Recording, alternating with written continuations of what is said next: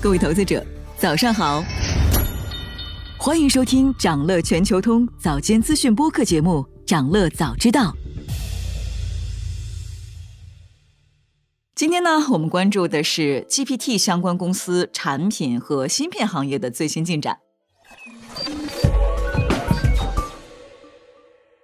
我们先来聊聊科技巨头们最新的技术研发情况。先说谷歌，最近谷歌母公司 Alphabet 宣布。将合并谷歌大脑和 DeepMind 组成一个新的部门 ——Google DeepMind。谷歌大脑之前是谷歌的 AI 产品孵化器，主要负责深度学习和机器学习方面的研发；而 DeepMind 是 Alphabet 旗下的人工智能实验室，在2014年被谷歌收购。它曾经推出过轰动一时的 AlphaGo 围棋机器人。谷歌 CEO 皮查伊说：“这一次的人才整合可以显著地提升工作效率。”节省研发所需的超高成本，帮助公司取得更好的突破。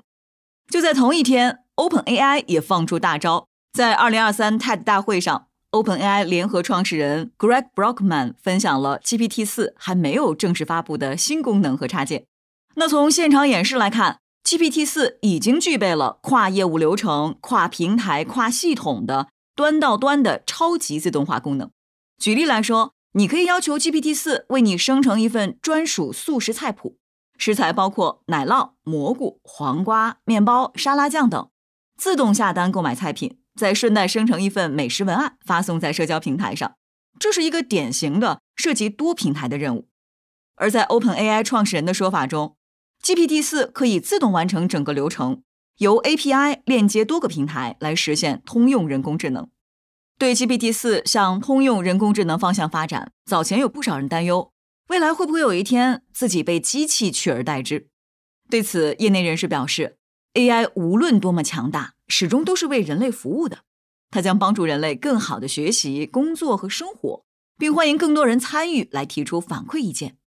但是，确实各国政府都开始考虑并且规避 AI 可能带来的风险，比如日本网络安全专家提醒道。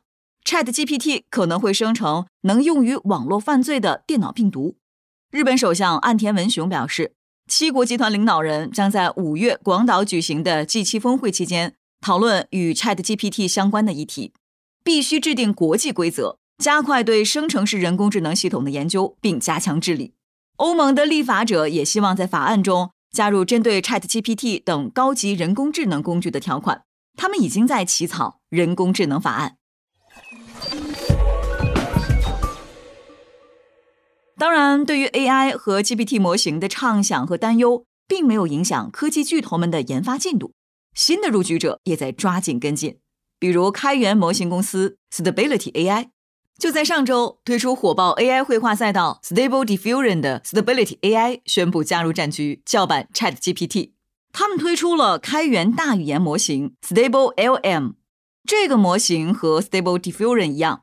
开发者可以在遵守协议的情况下用它来从事商业活动或者研究工作。关于 Stability AI 最引人注目的一点，可能是它跟 OpenAI 的开源之争。Stability AI 曾经抨击 OpenAI 不够 open，所以很多人期待类似 Stable Diffusion 这样的开源模型能尽快出现。Stability AI 的 CEO 说：“大语言模型不应该在大公司内部进行训练，社区系统的开放性非常重要，模型需要更多监督。”科技巨头们控制流量算法，其实是对人们的操纵。Stability AI 的大模型是在开源的数据集上进行训练的，其中包括了维基百科等网站的文本样本。公司表示，正是因为这个丰富的数据集，他们的模型在交流和编程方面都具有惊人的性能。不过，有网友质疑 Stability AI 并没有说明模型当前的局限性，也就是它会不会像其他模型一样编造事实或者答非所问。媒体也认为，Stability AI 模型使用的数据集里存在大量的不雅用语，对话过程可能引起用户不适。不仅如此，Stability AI 还面临着另一个更严峻的问题，那就是它的营收困境。Stability AI 正在以惊人的速度烧钱，却没有明确的盈利模式。去年融到的一亿美元，到现在已经烧掉大半。有消息说，Stability AI 正在谋求新一轮融资。希望能将公司的估值提升到四十亿美元。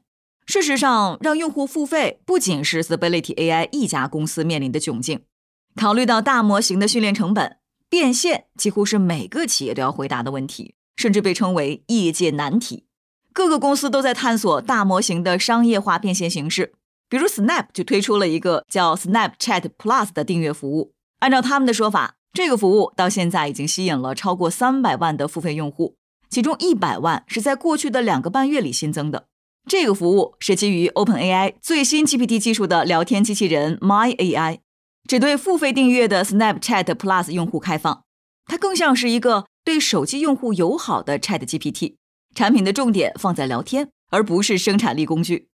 举例来说，用户可以让机器人推荐送给朋友的生日礼物，策划小长假的旅行计划，或者写一首短诗。Snap 的 CEO 说，按每月四美元计算，三百万付费用户将产生大约一点四亿美元的收入。这个数字是公司去年总营收的百分之三。分析认为，凭借着爆火全球的 Chat GPT，Snap 已经在让用户付费这个最棘手的挑战上取得了可观的进展。与此同时，在这一轮 Chat GPT 热潮的引领下，国内的协同办公领域也开始进行各种尝试。比如，钉钉宣布接入阿里通义千问大模型后，正在测试一系列新的应用。用户可以通过简单的操作来唤起对话和拍照等应用。用户也可以创建能自动学习文档的答疑的机器人。用户还可以通过设置关键词来提取视频会议和群聊消息的摘要等等。再比如，金山办公正式发布了具备大语言模型能力的类 ChatGPT 式应用 WPS AI，即将逐步放开公测，并嵌入金山办公的全线产品。字节跳动旗下的办公软件飞书。预告了专属智能助手 My AI 的视频，在演示中，用户可以通过 My AI 总结生成会议纪要，并可根据会议纪要创建代办事项，规划后续的工作。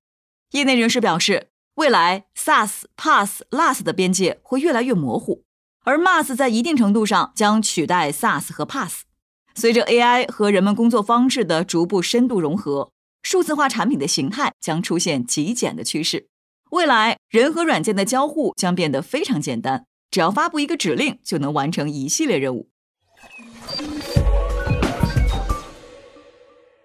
GPT 相关行业热潮汹涌，也带动了硬件领域的发展。比如，用来训练模型的 GPU 需求急速上升，包括亚马逊、微软、谷歌和甲骨文等主要云服务供应商都已经开始被限制算力供给。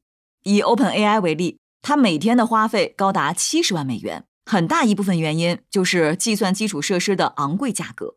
人工智能的繁荣给云提供商带来了越来越大的压力，这迫使相关企业自己开发芯片。分析认为，云计算公司虽然可以从英伟达那里购买芯片，但是对谷歌、亚马逊这样的巨头来说，他们有足够的资金来研发自己的芯片。比如，微软正在开发一款名为 Athena 的人工智能芯片，用来降低运行生成式人工智能模型的成本。微软的高管意识到，他们在自主研发芯片方面已经落后于谷歌和亚马逊，而且一直以来，微软都在寻找更便宜的替代品。消息显示，微软内部有三百多名员工正在从事芯片研发工作。微软的这款新品最早可能在明年发布，供微软和 OpenAI 内部使用。目前看来，英伟达在人工智能相关的芯片领域仍然较难被取代。微软现在用的就是来自英伟达的图形处理芯片。单片价值一万美元的 A 一百芯片占据了数据中心 GPU 市场百分之九十以上的份额，这个市场占有率给芯片同行们带来了非常大的压力和驱动力。就在不久前，半导体公司博通也发布了一款新产品 Jericho 三 AI 芯片，用来链接多台超级计算机，开展人工智能的研发。公司说，这款芯片可以将多达三点二万个 GPU 芯片连接在一起，来提高数据中心的工作效能。它直接针对的就是英伟达公司的无线带宽设备。博通表示，客户可以从很多供应商那里购买到以太网，竞争非常激烈。即使博通不推出优质的以太交换机，别的公司也会这么做。而相比之下，无线宽带是一种专有的单元的垂直集成的解决方案，这就是博通推出新型芯片的直接原因。在不久的将来，GPT 或许会成为一切技术应用层的基础设施。对产业巨头来说，可能是又一次生与死的较量。想了解更多新鲜资讯，与牛人探讨投资干货，现在就点击节目 show notes 中的链接，进入掌乐全球通 app。以上就是今天掌乐全球通掌乐早知道的全部内容，期待为你带来醒目的一天。祝您在投资中有所斩获，我们明早再见。